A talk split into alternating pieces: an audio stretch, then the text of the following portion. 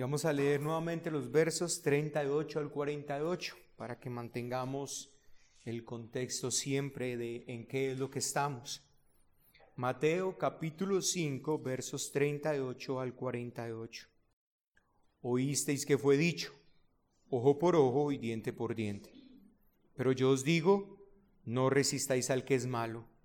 Antes a cualquiera que te hiere en la mejilla derecha, vuélvele también la otra y a cualquiera que quiera ponerte a pleito y quitarte la túnica, déjale también la capa. Y a cualquiera que te obligue a llevar carga por una milla, ve con el dos. Al que te pida, dale, y al que quiera tomar de ti prestado, no se lo rehuses. Oísteis que fue dicho, amarás a tu prójimo y aborrecerás a tu enemigo. Pero yo os digo, amad a vuestros enemigos, bendecid a los que os maldicen, haced bien a los que os aborrecen, y orad por los que os ultrajan y os persiguen, para que seáis hijos de vuestro Padre que está en los cielos, que hace salir su sol sobre malos y buenos, y que hace llover sobre justos e injustos. Porque si amáis a los que os aman, ¿qué recompensa tendréis? ¿No hacen también lo mismo los publicanos? Y si saludáis a vuestros hermanos solamente, ¿qué hacéis de más? ¿No hacen también así los gentiles? Sed pues vosotros perfectos, como vuestro Padre que está en los cielos es perfecto. Oremos. Padre nuestro, yo ruego esta mañana por sabiduría en todo el sentido de la palabra, para mi vida, para mis hermanos, gracia derramada, poder de tu Espíritu Santo, Señor, esta mañana para anunciar tu palabra, para escuchar tu palabra también. Ruego por tu bendita bendición, Señor, la bendición tuya es esa bendición que tú traes a tu pueblo cuando por medio de tu palabra le concedes gracia, por medio de tu palabra les das entendimiento, en el poder del Espíritu Santo toca sus corazones. Eso es lo que nosotros queremos que pase en este lugar, esta mañana, convencido, Señor, de que tú estás trabajando, de que tú nunca estás quieto, de que tú trabajas, Señor, y damos gracias por esa esperanza y confianza que nosotros como pueblo del Señor tenemos. Padre, al enfrentar este texto, concédenos pues sabiduría, entendimiento y todo lo necesario para abordarlo correctamente, para interpretarlo correctamente. Por eso pedimos la guía de tu Espíritu Santo en esta mañana, en este lugar. Amén.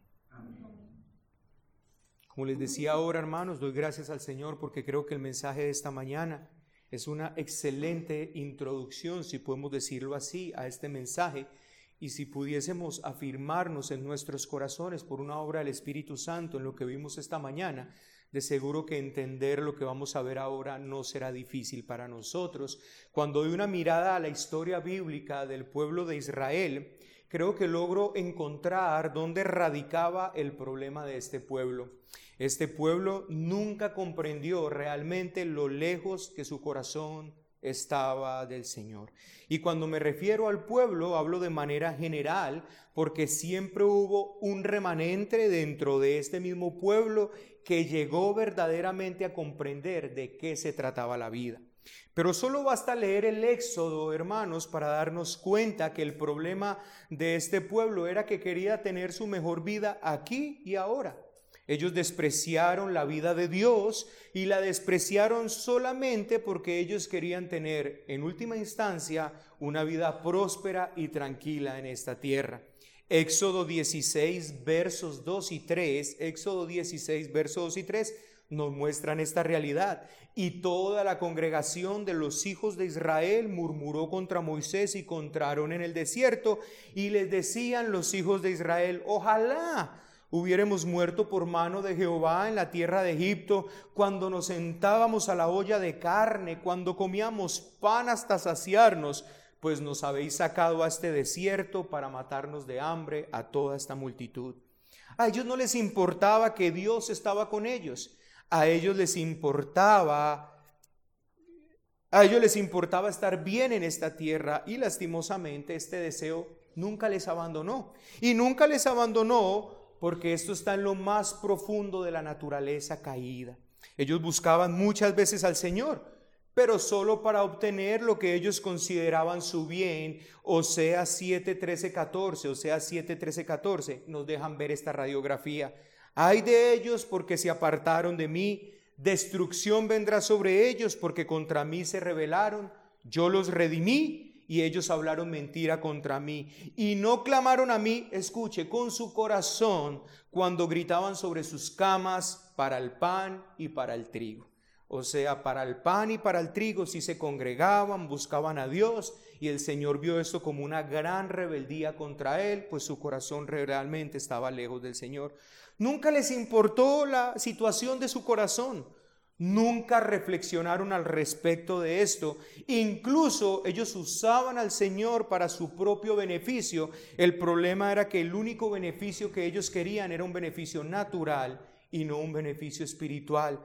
En últimas, hermanos, su corazón nunca les interesó. Pero hubo un remanente, un pequeño puñado de gente que entendieron que su vida con Dios era lo que realmente importaba. Entendieron algo que todos los que estamos aquí esta mañana tenemos que entender si es que hemos de vivir verdaderamente el sermón del monte. Ellos entendieron que eran peregrinos y extranjeros en esta tierra. Esto es lo que la Biblia nos revela acerca de ese remanente, un remanente que el mundo no merecía, un remanente que como dice Hebreos 11, Dios no se avergüenza de llamarse Dios de ellos y les ha preparado una ciudad. El sermón del monte entonces está describiendo claramente ese remanente.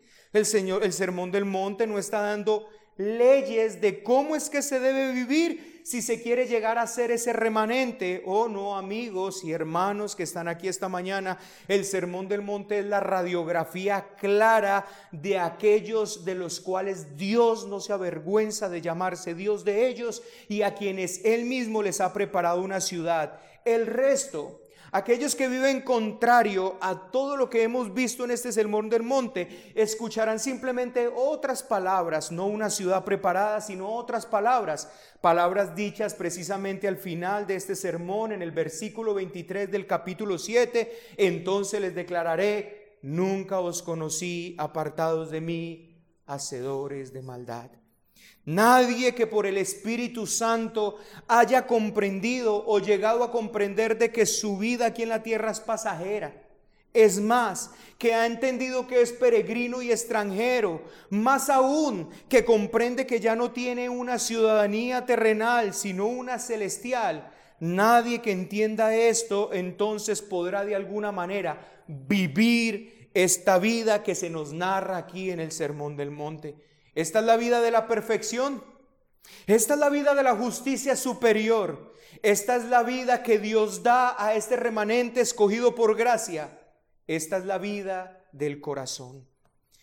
En nuestro sermón pasado, hermanos, lo que hicimos fue dar una mirada general a toda esta sección del Sermón del Monte y establecimos en primera instancia un principio, un principio que regirá todas sus partes que lo que el Señor está haciendo aquí es un llamado o está haciendo un llamado a morir, a esa muerte del yo, ese llamado a negarnos a nosotros mismos, ese llamado a saber que lo que importa en esta vida no somos nosotros, sino el reino de Dios y su justicia. Así pues, teniendo en cuenta este principio, comenzaremos a analizar cada una de las partes de esta sección, no sin antes hacer una salvedad necesaria. Nuestro Señor nos da en este pasaje, perdón, nuestro Señor no nos da, no nos da en este pasaje una lista completa de lo que usted y yo tenemos que hacer en cada circunstancia y situación que se nos presente en esta vida.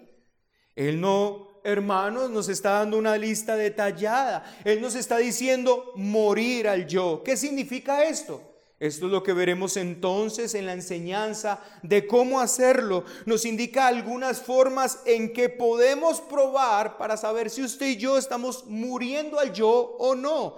Aquí el Señor nos da sencillamente cuatro ejemplos, que es los que vamos a ver hoy, a fin de ilustrar este principio. No es una lista completa. El Nuevo Testamento no nos ofrece instrucciones detalladas de esa clase, hermanos ni el Sermón del Monte, ni todo el Nuevo Testamento tienen el propósito de ser un libro de casuística y entiéndase casuística como ese manual en los diferentes casos y respuestas a las diferentes situaciones en las que usted se encuentra. Así que hermanos, déjeme le aclaro algo, en la ética esto es importante, la casuística es importante en la ética, pero amados hermanos, la Biblia no es un libro de ética, la Biblia tiene principios éticos, pero no es un libro de ética. La Biblia nos enseña principios y a medida que usted y yo conozcamos más la escritura y por medio de ella al Señor, conociendo así la voluntad de Dios, usted y yo sabremos cómo aplicar esos principios a la enormidad y a la cantidad de casos que se puedan presentar en nuestras vidas. Nosotros tenemos, hermano, un problema de querer llevar la Biblia que sea un libro de casuística. Dígame qué hago si me pasa esto. Dígame qué hago si me pasa esto. Dígame qué hago si me pasa esto, pero si modifico, lo que me pasó a mí fue esto, pero con este detalle aquí. Hermanos, la Biblia no es un libro de ética. La Biblia es un libro que nos enseña principios para que usted y yo aprendamos a conocer al Señor, conocer su voluntad y estoy convencido por la revelación misma de la escritura que si entendemos estos principios y conocemos a Dios, entendiendo así la voluntad de Dios, usted y yo sabremos aplicar estos principios a la enormidad de casos con los cuales usted y yo nos podemos encontrar. Pero no esperemos, hermanos, ver cada uno de los casos respondidos en la escritura. No lo vamos a encontrar de esa manera. Así que hermanos, lo que vamos a ver hoy es examinar estos cuatro ejemplos que el Señor nos da aquí para mirar si usted y yo estamos muriendo al yo o no. En otras palabras, hermano, el llamado de todo este texto es un llamado a morir al yo. El resto que vamos a ver acá es la manera en cómo usted y yo podemos poner en práctica esa muerte al yo. Esto nos servirá entonces de un, de un valioso autoexamen donde el Señor por medio de su palabra y en el poder del Espíritu Santo ahonde en nuestros corazones y nos deje al descubierto. Y si hoy escuchamos su voz, entonces no endurezcamos nuestros corazones. El primer ejemplo entonces es todo eso que nos solemos referir a volver la otra mejilla. Pero yo os digo, no resistáis al que es malo. Antes a cualquiera que te hiera en la mejilla derecha, vuélvele también la otra. La pregunta es, ¿qué quiere decir esto a la luz de todo lo que hemos visto? En eso es lo que nos vamos a hacer. Quiere decir, hermanos, en última instancia y trayendo un poco lo del último sermón, es que debemos quitarnos ese espíritu de represaria, ese espíritu de autodefensa, ese espíritu de venganza por cualquier agravio que se nos haga. Nuestro Señor comienza en el nivel físico. Imagina a alguien que se acerca y sin provocación ninguna nos golpea en la mejilla derecha. El instinto de inmediato nos impulsa a devolverle el golpe, a vengarnos. En cuanto recibo un golpe, yo quiero contestar. De esto trata nuestro Señor y dice simple y categóricamente que no actuamos de esa manera, que este remanente que entiende que no pertenece a esta tierra, cuya ciudadanía es de otro nivel más alto, cuya justicia es superior, no actúa como todo el mundo actúa. Él entiende que la venganza es del Señor, mía es la venganza, yo pagaré, dice el Señor. Permítame darles un par de ejemplos, hermanos, para aterrizar esto un poco de personas que en la historia pusieron en práctica esta enseñanza. El primero es acerca de un gran evangelista que hubo en el sur de Inglaterra, su nombre Bill Bright quien antes de convertirse había sido un gran luchador, él había sido un gran boxeador y de hecho, muy bueno, por cierto, este hombre se convirtió al Señor, pero un día en el fondo de una mina donde estaba trabajando, un hombre que solía tenerle miedo a ese hombre por su, su, su, su compostura, su textura física, llamémoslo de esa manera, porque era un boxeador y todo eso, al darse cuenta de que este hombre se había convertido en cristiano, pensó que había llegado por fin la oportunidad y sin provocación ni nada le pegó un golpe a Bill Bright quien se hubiera podido vengar muy fácilmente con solamente darle un puñetazo lo hubiera noqueado. Pero en vez de esto, Bill Bray lo miró y le dijo, que Dios te perdone como yo te perdono. Y nada más. El resultado fue que ese hombre pasó unos días interrogándose en su, en su corazón, en inquietud espiritual por lo que había dicho, la respuesta que este hombre le había dado y finalmente esto condujo a este hombre a la conversión. Sabía que Bill Bray no era cualquiera, sabía que él hubiese podido responder, sabía que en el hombre natural de Bill Bray había la fuerza para vengarse de él, pero Bill Bray no lo hizo y así Dios se sirvió de él. El otro ejemplo es un ejemplo muy diferente y es del conocido misionero a la China Hudson Taylor. Un día estaba él a la orilla de un río en China y al atardecer estaba haciendo unas señas a un hombre en un bote para que le llevara al otro lado. Cuando el bote se acercó, apareció un chino opulento que no reconoció que Hudson era un extranjero, porque Hudson Taylor siempre llevaba vestidos de chino. Así pues, cuando el bote se le acercó, le dio un empujón a Hudson Taylor que lo hizo caer en el barro y lo enmugró por completo. Hudson Taylor, sin embargo, no dijo nada, pero el barquero se negó a aceptar a bordo al compatriota diciendo, no, ese extranjero me hizo señas y el bote es para él, él debe de ir primero. El viajero chino quedó sorprendido cuando se dio cuenta de a quién había empujado. Hudson Taylor no se quejó, por el contrario, una vez que se levantó, le dijo a este hombre que lo había tirado en el barro que bien podía compartir la embarcación con él y comenzó a explicarle qué es lo que había dentro de él que le había llevado a comportarse de esta manera tan inesperada para este chino. Como extranjero se hubiera podido sentir ofendido por el trato recibido, pero no fue así por la gracia de Dios que había en él. Siguió una larga conversación y Hudson Taylor estuvo convencido de que Dios obró en el alma de este hombre. Usted ve dos casos aquí, mis queridos hermanos, donde estos hombres renunciaron a su gloria, renunciaron a su honra por darle gloria y honra a Dios. Y Dios los bendijo con un par de almas posiblemente convertidas al Señor. La historia de Bill Bray nos muestra la realidad de un hombre que no solamente tenía la fuerza, sino que si hubiera decidido fácilmente hubiese vuelto una nada a ese hombre que lo golpeó. Pero se acordó de quién era. Yo pertenezco a un remanente diferente. Se acordó que hacía parte de ese remanente y no reclamó sus derechos como solemos normalmente hacerlo nosotros.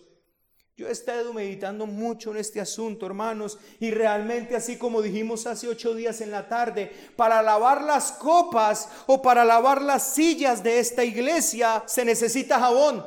Pero como lo dice Jeremías 2.22, aunque te laves con lejía y amontones jabón sobre ti, la mancha de tu pecado permanecerá aún delante de mí dijo Jehová el Señor, para lidiar con ese pecado, hermanos, para lidiar con esa mancha que está en el corazón suyo y mío, que cuando nos hacen algo que no nos gusta, de inmediato reaccionamos y lo peor aún, que la mayoría de veces lo hacemos no por la justicia, sino por nuestra gloria y que además la mayoría de veces justificamos como si fuera un celo por la justicia se requiere el mismo poder que resucitó a Cristo de entre los muertos.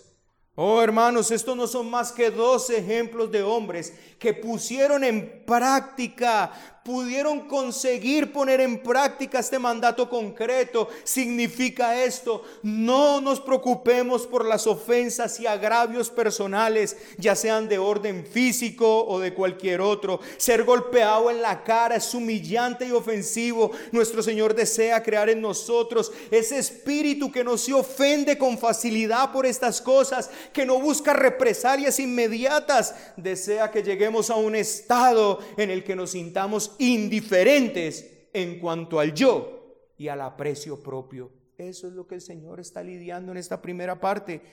Quiero recordar algo. No estamos pisando aquí terrenos de temperamentos, hermanos. Eso lo establecimos al principio del Sermón del Monte. Aquí nos está hablando de aquellas personas que son dóciles y que cuando le hacen las cosas nunca reaccionan. No, hermano, estamos aquí ante el asunto. No es que tienes que ser una persona calmada que ante nada te inmutas. Aquí estamos ante una persona que a pesar de la fuerza de Bill Bray sabe contenerse, tener dominio propio y que nunca reacciona en favor de su propio yo, sino de la gloria del Señor. Ese es el llamado en este texto. La enseñanza de nuestro Señor en este pasaje, entonces, hermanos, absolutamente para nada quiere decir que no nos preocupe la defensa de la ley y el orden. Volver la otra mejilla no quiere decir que no me importe absoluta, absolutamente para nada lo que suceda en el ámbito nacional, ya sea en el orden, ya sea en el caos, de ningún modo. Esto, hermanos, como vimos, fue el error que cometió este hombre Tolstoy, quien decía que no tiene que haber policía, ni soldados, ni magistrados. Esto es una tremenda distorsión de esta enseñanza. Lo que nuestro Señor dice es que usted y yo no debe preocuparme por mí mismo, por mi honor personal, por mi propia gloria. Pero esto es muy diferente de no preocuparme por las leyes, el orden, por la defensa de los, de los débiles e indefensos. Si bien debo estar dispuesto a sufrir cualquier afrenta personal que me puedan infligir, hermanos, al mismo tiempo usted y yo debemos creer en las leyes y el orden. Por lo tanto, afirmamos con toda autoridad bíblica que las autoridades superiores que hay impuestas por Dios han sido establecidas. El magistrado es un poder necesario que hay que limitar, que hay que restringir el mal y el pecado y que yo como ciudadano he de preocuparme por esto también. Así que aquí recuerden, hermanos, que estamos en un ámbito personal, no nacional. ¿Qué pasa cuando yo veo que están haciendo injusticia? Justicia contra un, contra un desvalido. ¿Qué pasa, hermanos, cuando eso sucede? Por tanto, no he de entender la enseñanza de nuestro Señor este, en este pasaje en sentido completamente general.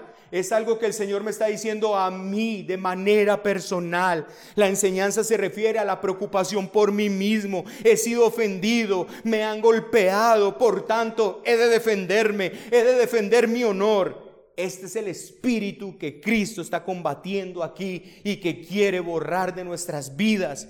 Quiero decir una cosa más aquí, hermanos. El pecado es muy malo y muy engañoso. Y lastimosamente conozco personas belicosas o sea, personas con un corazón turbulento, lleno de enojo, lleno de rabia, lleno de pelea, mis queridos hermanos. Cosas, o sea, personas con un espíritu peleón, con un espíritu indomable y disfrazan sus peleas de celo santo. Hermanos, yo recuerdo estar en debates teológicos donde salí peleando. Yo lo recuerdo. ¿Y cuál era la razón de la pelea? Porque no aceptaba mi posición. Y qué difícil, hermanos, es poder llegar a usted discernir entre un espíritu que lucha a causa de la justicia y un espíritu que lucha a causa de su propia gloria. Qué difícil que es discernir eso.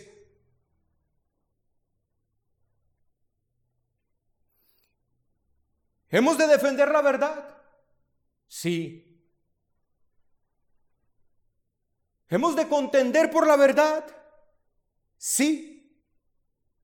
Pero quiero decirles algo, si nuestra lucha no es santa, no creamos que Dios está agradado, aunque la gente alrededor termine dándonos la razón, porque termina siendo una lucha por mi gloria, por como yo veo las cosas, pero termina disfrazada de ser una pelea santa Usted recuerda la Inquisición, ¿cierto? Todo lo que se hizo en nombre de Dios. En nombre de la guerra santa. Asesinatos, maldades, inventaban maldades, inventaban torturas a nombre de Dios y de una guerra santa. Oh hermanos, qué difícil que es que usted y yo podamos discernir cuando verdaderamente nuestra lucha es a causa de la justicia y la verdad, la equidad y la ley, y no de nuestro corazón tenebroso, entenebrecido, maloso, lleno de corrupción. Qué difícil que es eso. ¿Y sabe cómo se da cuenta usted? Su reacción, hermano. Si mi lucha fuera a favor y honor de defender la verdad, mi pregunta es, ¿por qué me enojo tanto al punto de que mi rostro cambia inmediatamente cuando estoy dando una posición y los demás no la aceptan que yo la estoy dando? La gloria que estoy reclamando es la de quién, la de Dios o la mía. Pero noten lo peligroso de esto. ¿Sabe por qué es peligroso? Porque ese corazón belicoso, ese corazón pelionero, ese corazón lleno de rabia, de venganza y enojo, se disfraza detrás. Estoy defendiendo la verdad de Dios.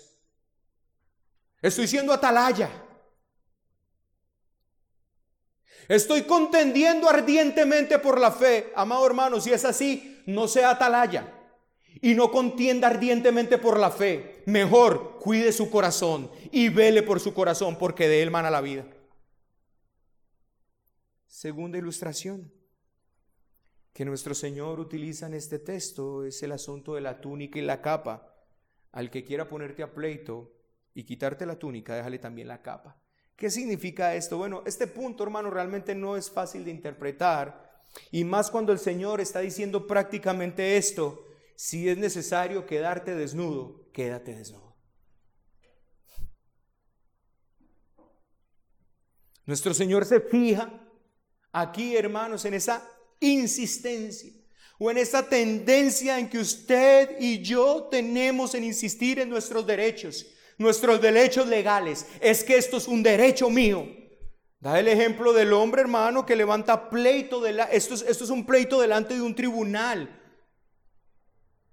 para quedarse con su túnica. Y según la ley judía, hermanos, no se podía levantar pleito a nadie para quitarle la capa, aunque era legal levantar pleito para quitarle su túnica. Pero nuestro Señor dice, al que quiera ponerte a pleito y quitarle la túnica, déjale también la capa. La túnica es la palabra gitón. Y era la camisa larga interior que se hacía de algodón o de lino. Hasta el más pobre de los hombres tenía una muda de túnicas. La capa era esa pieza de ropa exterior grande, de abrigo, que uno se ponía encima de la túnica y que se usaba como manta por la noche para el frío. De esta no tenía el judío corriente más que una sola. Ahora bien, la ley judía decía expresamente que la túnica del hombre se le podía retener en prenda, pero no la capa. Si tomas en prenda la capa de tu prójimo a la puesta del sol, se lo devolverás, porque es solo su abrigo, el vestido para cubrir su cuerpo. ¿Con qué dormirá? Eso está en Éxodo 22. El detalle, hermanos, es que no era legal retenerle a una persona la capa de manera permanente, porque era con lo único que podía cubrir su frío. Así que lo que Jesús está diciendo es que el cristiano no está insistiendo nunca en sus derechos. Es mi derecho tener mi capa. ¿Entienden? Mira, la ley decía, no puedes retener la capa, pero aquí el Señor te está diciendo, al que te pida la túnica, dale también la capa. Así que lo que el Señor está diciendo es, el cristiano no es esa persona que insiste todo el tiempo en sus derechos, no tienes derecho a retener mi capa, nunca discute sus derechos legales, no considera incluso que tiene derechos legales en absoluto. Oh, difícil, ¿cierto? Bien difícil. El comentarista Barclay dice al respecto, hay personas que no hacen más que insistir toda su vida en sus derechos, que se aferran a sus privilegios y no se los dejan arrebatar, que irán a los tribunales militantemente antes que sufrir lo que consideran la más ligera infracción de ellos. Las iglesias están trágicamente llenas de personas así. Estas personas no han ni siquiera empezado a comprender ¿Qué es el cristianismo? El cristianismo no piensa en sus derechos, sino en sus deberes, no en sus privilegios, sino en sus responsabilidades. El cristiano es una persona que ha olvidado si tiene derechos o no y que lucha hasta la muerte legal por sus derechos legales, dentro o fuera de la iglesia. El que vive así está lejos del camino cristiano, cierro comillas, eso dice el comentarista Barclay. Hermanos, los hombres siempre piensan en sus derechos y dicen, Todo el mundo debe respetarlos. Este es el espíritu del mundo y el hombre natural, mi querido hermano, debe conseguir lo suyo e insiste en ello. Nuestro Señor quiere, quiere enseñarnos aquí que este no es el espíritu del cristiano. Dice que usted y yo no debemos insistir en nuestros derechos legales, incluso si muchas veces podemos sufrir injusticias como resultado de ello. Se notan, mis amados hermanos, porque es que empecé con la introducción que empecé. Nadie va a vivir eso si se considera todavía ciudadano de esta tierra y no entiende que es peregrino y extranjero. Todo el tiempo estará luchando por lo suyo acá, lo suyo acá, lo suyo acá, lo suyo acá, lo suyo acá. Y usted posiblemente en este momento lo único que está esperando es que yo le diga, bueno, ¿y cuándo puedo luchar por lo mío? Hermano, ahí está demostrando precisamente ese espíritu. Doblega en su corazón esto esta mañana. Deja que el Señor obre en tu corazón.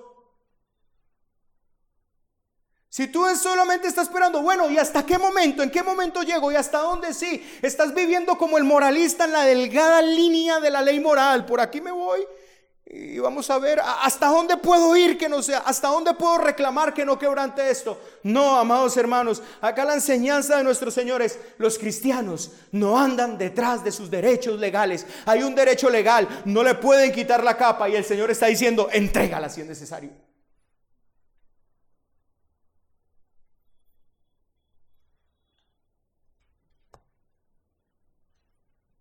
Sé que no es difícil de aceptar esto. Pero es lo que el Señor está diciendo aquí. Un cristiano no debe estar caminando en pro de sus derechos. Esto resulta incluso ser un oxímoro. Y te voy a decir por qué. Porque un cristiano es precisamente alguien que entiende que no merece nada. ¿Sí ven?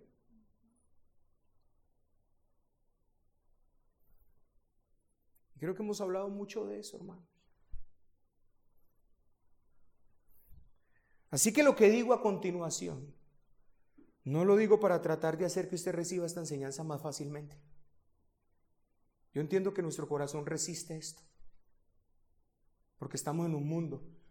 Quiero que hagan valer mis derechos, quiero que me atiendan, quiero que tal cosa, quiero que tal otra, yo merezco esto. Hermano, la Biblia dice que usted y yo merecemos la muerte, no merecemos más nada. Todo lo que usted y yo tenemos lo tenemos de gracia por misericordia del Señor.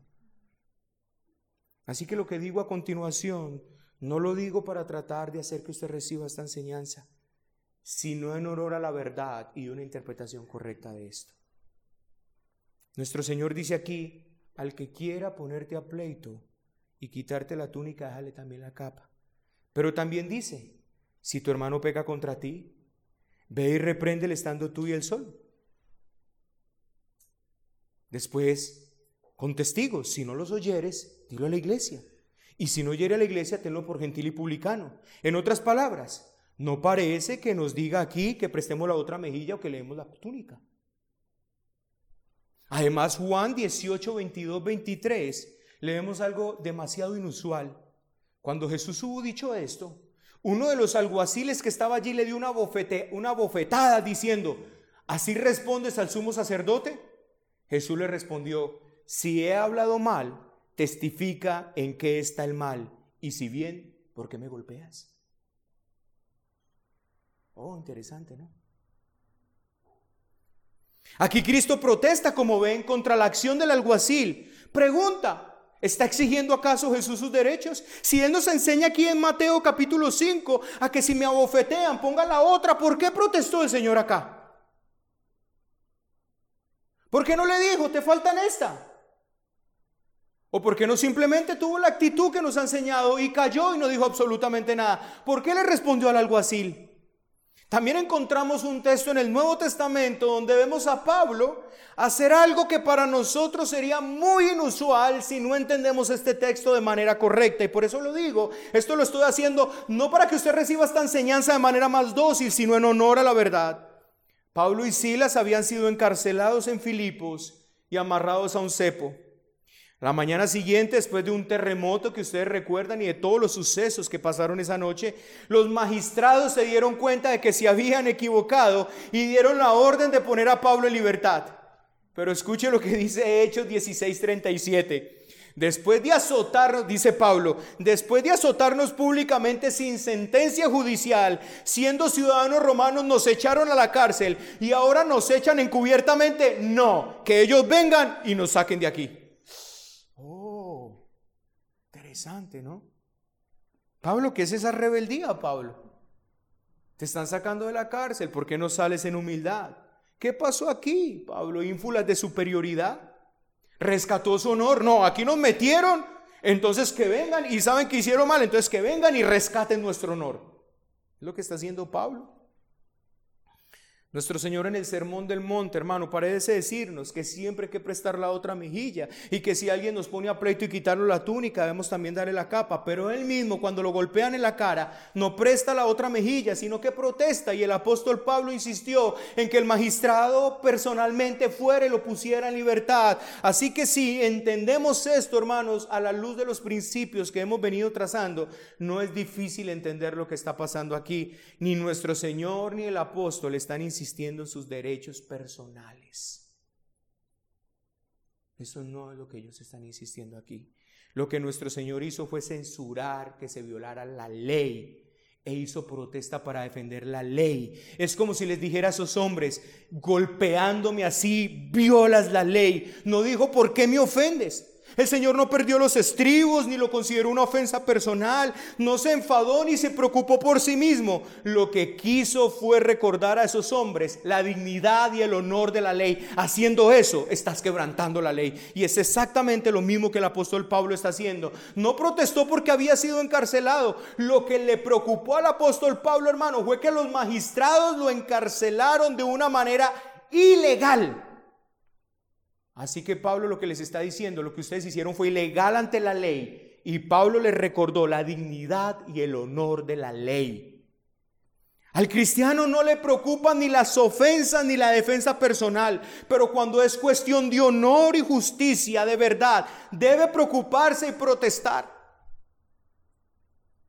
Pero hermano, cuando no se honra la ley, cuando se viola ante nuestros propios ojos, no por interés personal, no por protegerme a mí mismo, usted y yo actuamos como creyentes en Dios, como alguien que cree que en última instancia toda ley procede de Dios. Dios es, el quien puesto reyes, gobiernos, magistrados y los que han de mantener las leyes. El cristiano, por tanto, debe creer en la observancia de la ley. Por ello, si bien está dispuesto a pasar por alto todo lo que pueda pasarle personalmente, debe protestar cuando ve la injusticia, cuando ve la verdad y cuando ve la ley menoscabada.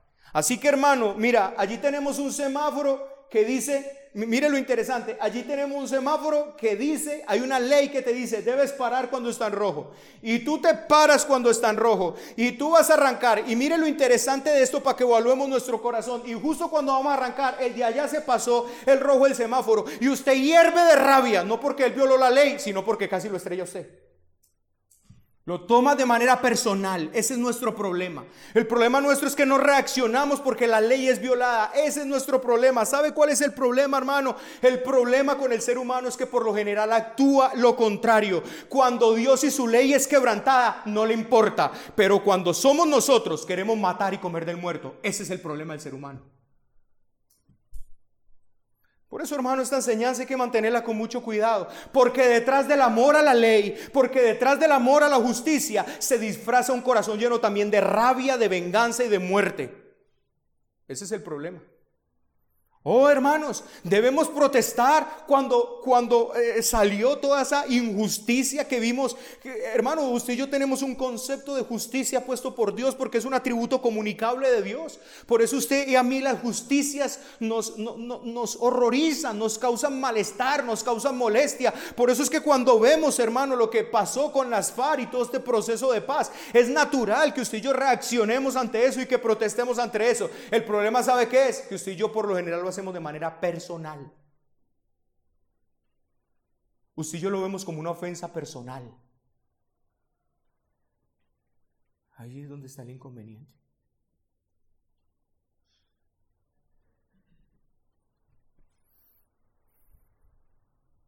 Debemos protestar ante la injusticia. Debemos protestar ante la ley de Dios menoscabada, ante las leyes que restringen el mal, debemos protestar cuando los mismos magistrados las violan. Claro que sí.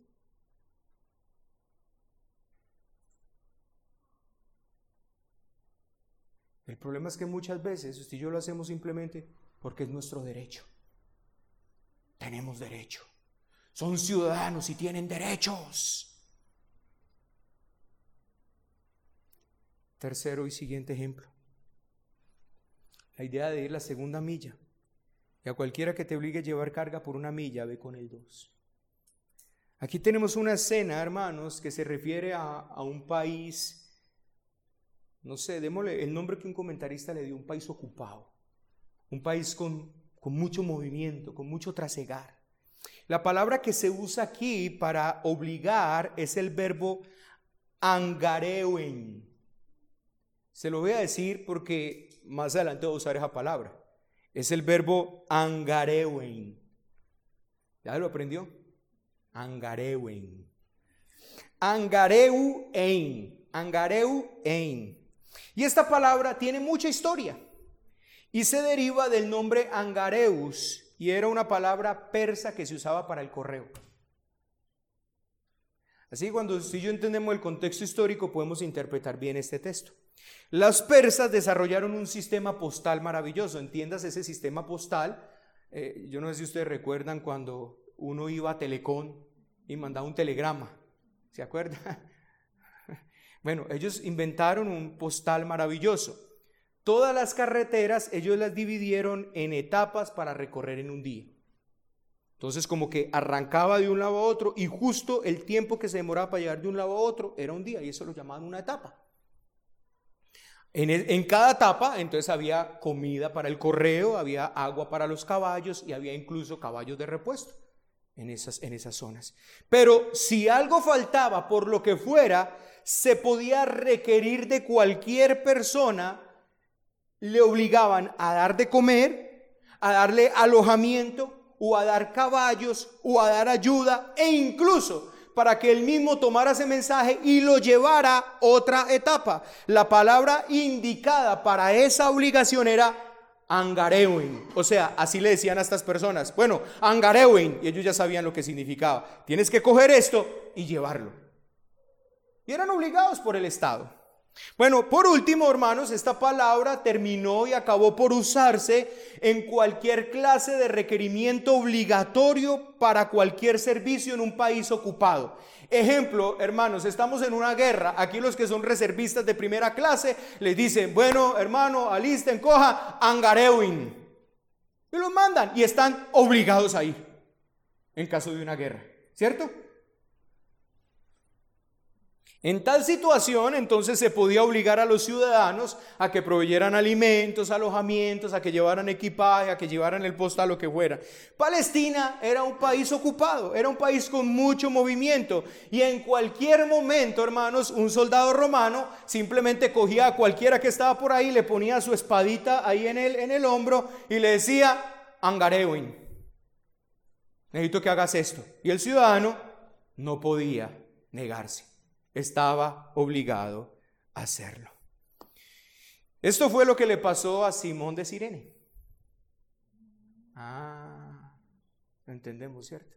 Ahí va Jesús con la cruz y un soldado romano vio a Simón de Sirene y le dijo, Angareum, coja esa cruz y llévela usted. Y no se pudo negar, tenía que ir y llevó la cruz. Qué glorioso, hermanos, es poder entender esto a la luz del contexto histórico y cultural usted inmediatamente ya sabe qué es lo que el Señor nos está diciendo aquí.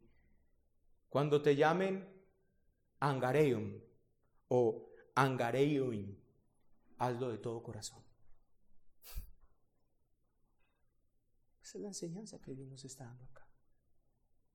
Supón que tus amos vienen, te obligan a hacer una responsabilidad que no estaba en el contrato. No lo hagas con un resentimiento amargo. Está dispuesto a ir dos millas con buena disposición y gracia. Lo que Jesús está diciendo es, no estés siempre pensando en tu libertad de hacer las cosas como tú quieras. Piensa siempre en el deber y en tu privilegio de ser útil a otro. Cuando se te imponga una tarea, aunque sea injusta y odiosa, no la cumplas de mala gana y con resentimiento, sino con un servicio que se presta de buena gana y como para la gloria de Dios. El Señor nos está diciendo aquí, puede hacerse no tan solo el bien como se debe, sino mucho mejor de lo que nadie tenga derecho a esperar de ti. Eso es lo que el Señor está diciendo aquí. Hermano, ¿sabe qué está diciendo el Señor? Hazlo no solamente bien hecho, sino de la manera en que nadie tiene derecho a recibir de ti lo que tú les estás dando.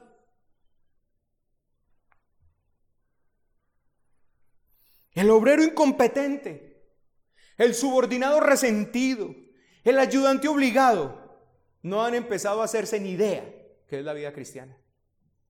Esos que ante cada que le mandan una cosa reniegan. Esos que le mandan a hacer una cosa y después que le, terminado le mandaban a hacer otra, ah, están renegando. Por eso les dije al principio, hermanos, nadie que no entienda que su patria no es de aquí podrá vivir esto. Todo el tiempo estará pensando en sus derechos y cuándo puedo y cuándo tal cosa. Qué glorioso el, texto aquel que dice, y cuando su Señor venga y después de haber estado servido, eh, ¿qué le dirá? Que le sirva al Señor y después entonces él sí podrá servirse a sí mismo. Qué enojo que le da a las personas esto, qué enojo que nos da esto. Qué enojo que nos dan, haz esto. Qué enojo que te pidan reclamo por esto. Qué enojo que te dicen, haz esto así. No, yo hago las cosas como yo quiera. Qué enojo, ¿cierto? Aquí el Señor está diciendo, si te piden que vaya una milla, no, dos.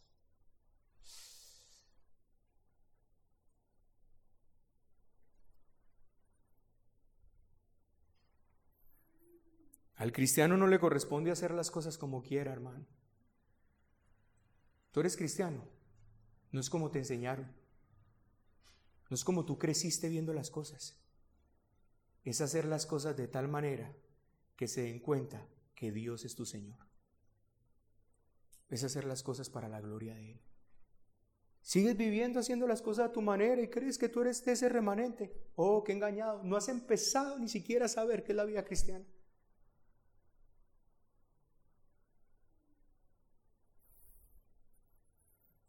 A Simón le pusieron una carga bien pesada. Ayudar al Salvador a llevar ese madero donde los pecados de los pecadores serían perdonados. Simón fue esa milla. ¿Sería el encuentro de este hombre con su Salvador? No lo sé. Pero sé una cosa, según nos narra Mateo 27, 32. Y es bien interesante. Y obligaron a uno que pasaba. ¿Sí ves? Y obligaron. No es que él lo hizo de, no es que él dijo, ay, venga Jesús, ya se esta carga, ve. No, obligaron. Ahí está la palabrita. Y obligaron a lo que pasaba. Simón de Sirene, padre de Alejandro y Rufo, escuche, que venía del campo. Si este hombre era judío, bueno, aunque es de Sirene, es, era de la parte de África, era africano, por lo, por lo tanto yo creo que lo cogieron porque posiblemente lo vieron de color negro y apenas lo vieron porque de sirene es africano, posiblemente es lo que creo que pasa. Usted, e, este tiene cara de, esclavo. Pa, usted. Pero venía de labrar la tierra.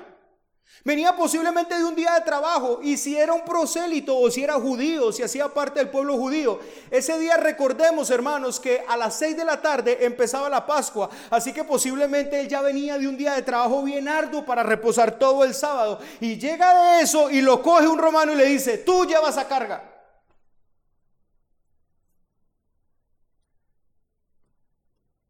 No se dice que este hombre se quejó, no se dice nada. Posiblemente después de labrar la tierra, listo, preparado para el descanso de la Pascua, le reciben con esta orden. Espero que Simón de Sirene haya ido dos millas y haya hecho esto con tal gracia, que él haya cargado esa cruz y haya podido experimentar un poco en su vida lo que significaba lo que el Salvador del mundo iba a hacer en esa cruz del Calvario a favor de pecadores. Y allí tenemos al Señor llevando su propia cruz en la espalda. ¿Por qué vivimos así nosotros, hermanos? ¿Saben por qué? Porque somos todavía muy terrenales. porque tenemos muchos derechos. Porque tú no me puedes obligar a eso, porque yo vivo mi vida como me da la gana, porque así me enseñaron. ¿Sabes qué está enseñando el Señor acá? ¿No? Vive de tal manera que todo lo que hagas le dé gloria a tu Señor. Angareium. Si te piden que vayas, ve más. Por gloria y honra a tu Señor. Hemos visto tres ejemplos. Los que pertenecen al remanente no buscan revancha ni venganza a las ofensas recibidas. Los que pertenecen al remanente no se rigen por sus derechos legales, pues precisamente ellos saben que nada merecen, que todo lo que tienen lo tienen de gracia. Los que pertenecen al remanente hacen todo lo que hacen de buena gana, con gozo, con alegría, aunque se les ponga a hacer algo que parece injusto. Ellos sobran así porque por medio de sus obras le dan gloria a Dios. Nos queda uno más, al que te pida dale, y al que quiera tomar de ti prestado, no se lo rehuses. En esta parte creo que queda claramente expresado en un texto de Deuteronomio capítulo 15, versículos 7 al 11. Yo se lo voy a leer, Deuteronomio 15, del 7 al 11. Mire lo que dice, hermanos, cuando haya en medio de ti menesteroso de alguno de tus hermanos, en alguna de tus ciudades, en la tierra que Jehová tu Dios te da, no endurezcas tu corazón, ni cerrarás tu mano contra tu hermano pobre, sino que abrirás tu mano liberalmente y en efecto le prestarás lo que necesite. Aquí está el asunto. Mire, guárdate de tener un corazón, en tu corazón pensamiento perverso diciendo, cerca hasta el año séptimo, el de la remisión, y mires con malos ojos a tu hermano menesteroso para no darle, porque él podrá clamar contra ti a Jehová y se te contará por pecado. Sin falta le darás y no serás de mezquino corazón cuando le des, porque por ello te bendecirá Jehová tu Dios en todos tus hechos y en todo lo que emprendes, porque no faltará menesteroso en medio de la tierra, por eso te mando por eso te mando diciendo, abrirás tu mano a tu hermano, al pobre y al menesteroso de tu tierra. Piensa en esto, hermano, el contexto histórico nos deja entender claramente lo que está pasando acá. Si yo le habían habían empezaba una cuenta y a los siete años las deudas que se tenían entre ellos se perdonaba. Piense eso, hermano, que un hermano venía y te, y te pedía al primer año prestado algo. Entonces tenía todos esos seis años para pagarte, para devolverte, pero piense que ese hermano estuviera necesitado y al, al, año sexto, faltando el séptimo, viniera y te dijera, préstame, y tú inmediatamente maquinaras, no, viene el año del perdón y esta platica se perdió. ¿Sabe a qué está apuntando aquí el Señor? Al corazón nuevamente. Al corazón. Nuevamente nos encontramos ante lo mismo. Nuestro Señor está censurando ese espíritu equivocado de quienes siempre piensan en sí mismo, ya sea que reciban un golpe en la cara, ya sea que les quiten la túnica, ya sea que se vean obligados a cargar algo, o ya sea que se vean, se vean eh, necesitados o se vean llamados a dar algo de lo suyo a alguien necesitado. Siempre ese corazón mezquino, ese espíritu equivocado de siempre pensar en mí mismo. Lo importante soy yo, el resto no me importa.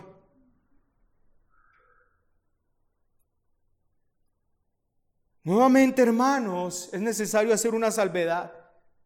Y no hago esta salvedad otra vez para que usted se sienta cómodo y pueda recibir esta enseñanza con tranquilidad. Hago esta salvedad en honor a la verdad, hermanos. No ridiculicemos esta enseñanza al decir que hay que darle absolutamente a todos los que nos piden. Si hacemos esto, violamos otros principios bíblicos, como aquel que dice, el que no trabaja, que no coma. ¿Ven? Esto no es un llamado a aumentar la mendicidad.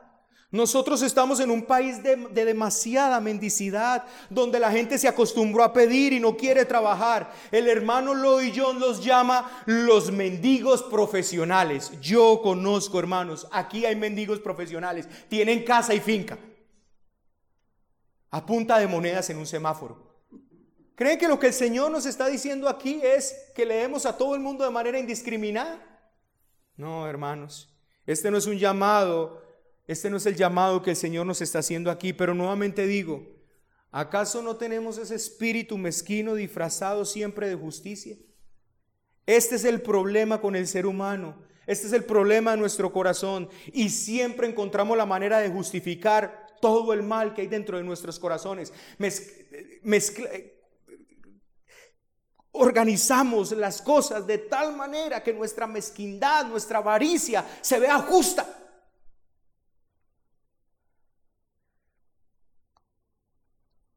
A ti te llega un drogadicto, a ti te llega un hombre borracho pidiéndote dinero, siempre dice que es para pagar una habitación donde dormir. Usted sabe de inmediato que va a ir a gastárselo o en más bebida o en más droga. Nuestro Señor no nos está diciendo que ayudemos a hombres así. De hecho, yo les puedo decir hoy, no hagan eso. No leen dinero a los drogadictos. No leen dinero a los borrachos.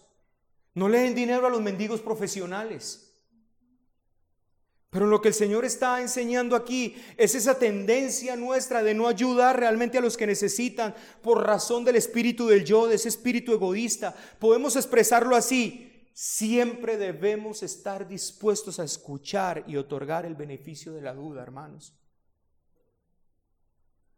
No es algo que debemos hacer en una forma mecánica y reflexiva. No, no, no. Debemos pensar y decir si este hombre está necesitado es mi deber ayudarlo. Y si estoy en condiciones de hacerlo, tal vez te arriesgues, pero si está en necesidad lo ayudaré. Mira, hermanos, voy a aterrizarles esto. Cantidad de veces nos ha pasado aquí en la iglesia. Mi esposa es testiga. Han venido personas a tocar la puerta de la casa porque se encontraron con una persona que les dijo que vinieran aquí, que aquí ayudaban. No sé con quién se encontraron. Pero en serio, vienen y tocan. No, es que fulanito de tal me lo encontré en tal lugar y me dijeron que viniera aquí, que aquí ayudan. Bueno, ¿y quién es ese fulanito de tal? No, no, no recuerdo, pero me dijo que viniera aquí. Es interesante. ¿Ok?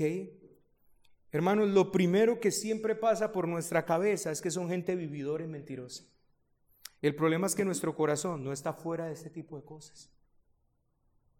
Nuestro corazón se aprovecha de la situación del país, nuestro corazón se aprovecha de los mendigos profesionales, nuestro corazón se aprovecha de la drogadicción. Así que la decisión que yo he tomado es escucharles. Mi esposa y yo les escuchamos y pedir a Dios sabiduría y discernimiento si se les da o no se les da. Hemos dado muchas veces y luego el Señor nos deja verlos en sus mentiras. Ya nos ha pasado. Le hemos dado, nos, sacan la historia de que vienen de yo no sé dónde, que es un yo no sé qué, que viene caminando, que lo que necesita es un pasaje para Neiva, tal cosa, lo escuchamos. Bueno, le damos.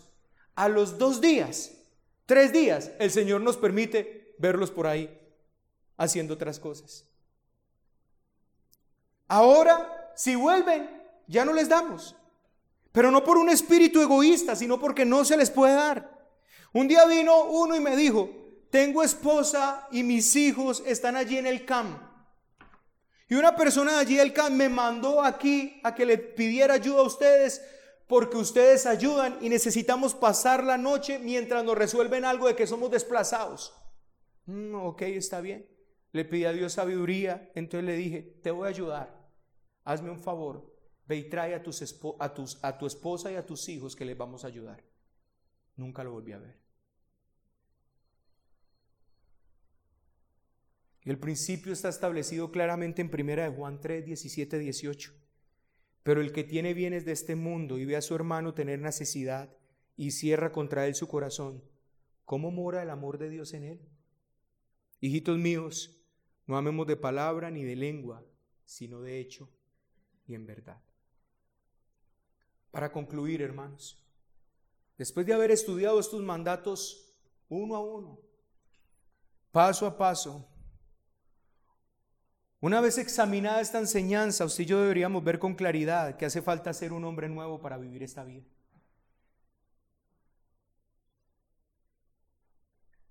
Esta enseñanza no es para el mundo, hermanos. Esta enseñanza no es para el que no haya nacido de nuevo. Esta enseñanza no es para el no cristiano. Nadie puede esperar que viva de esta manera a menos que haya nacido de nuevo, a no ser que el Espíritu Santo haya obrado en su vida, a no ser que haga parte de ese remanente que es peregrino y extranjero, y por ende sus ilusiones, sus metas no están en este mundo. Solo estos son cristianos, solo a ellos se dirige nuestro Señor con esta enseñanza noble, elevada, divina.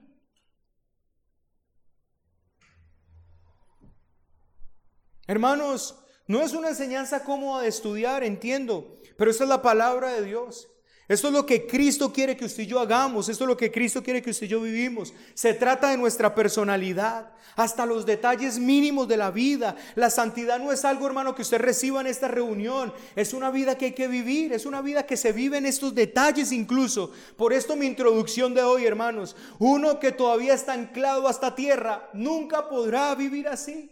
Uno que está anclado hoy, que el que va a llegar hoy allá va, va a mejorar estas cosas, no podrá vivir nunca así, porque ese ídolo lo va a decepcionar, hermanos. Eso hay un movimiento evangélico hoy allí, hermanos, y no sé nada de personas. Yo no conozco si es buena persona, no conozco si es mala persona. Realmente, hermano, en ese sentido, yo soy un poco incrédulo. Le doy gracias a Dios de que confío que no importa quién llegue allá, el Señor toma el corazón del rey y lo mueve a lo que él quiere. Pero los evangélicos allí en Bogotá están esperanzados, hermano, en que Turbay va a arreglar las cosas en Bogotá. Y eso lo pusieron en los púlpitos, allá en el púlpito de la iglesia tal, en el púlpito de la iglesia tal. Incluso llevaron a Uribe a una de esas iglesias para que hablara bien del joven Turbay. Uy, hermanos, eh, tanta confianza en un hombre, tanta esperanza en un hombre, hermanos, nunca podrá vivir así. Apenas ese ídolo le falle, Va a empezar a maldecir la nación, va a empezar a maldecir el alcalde, va a empezar a reclamar sus derechos y todo lo que normalmente pasa con gente que está anclada en esta tierra. Hermano, los verdaderos ciudadanos, los que pueden llegar a ser buenos ciudadanos en esta tierra, son los que entienden que su ciudadanía no está aquí. Son los que bendicen a los presidentes, son los que oran por los alcaldes, son los que cumplen las leyes, son los que pagan cumplidamente sus impuestos. Son ellos, hermanos, los que saben que no viven de derechos aquí, que no viven de nada aquí, que su vida no depende aquí. Son ellos los únicos que pueden traer algo de paz a esta nación inundada de tanta maldad. Pero lastimosamente el mundo evangélico pone su confianza en un hombre nuevamente. Qué tristeza.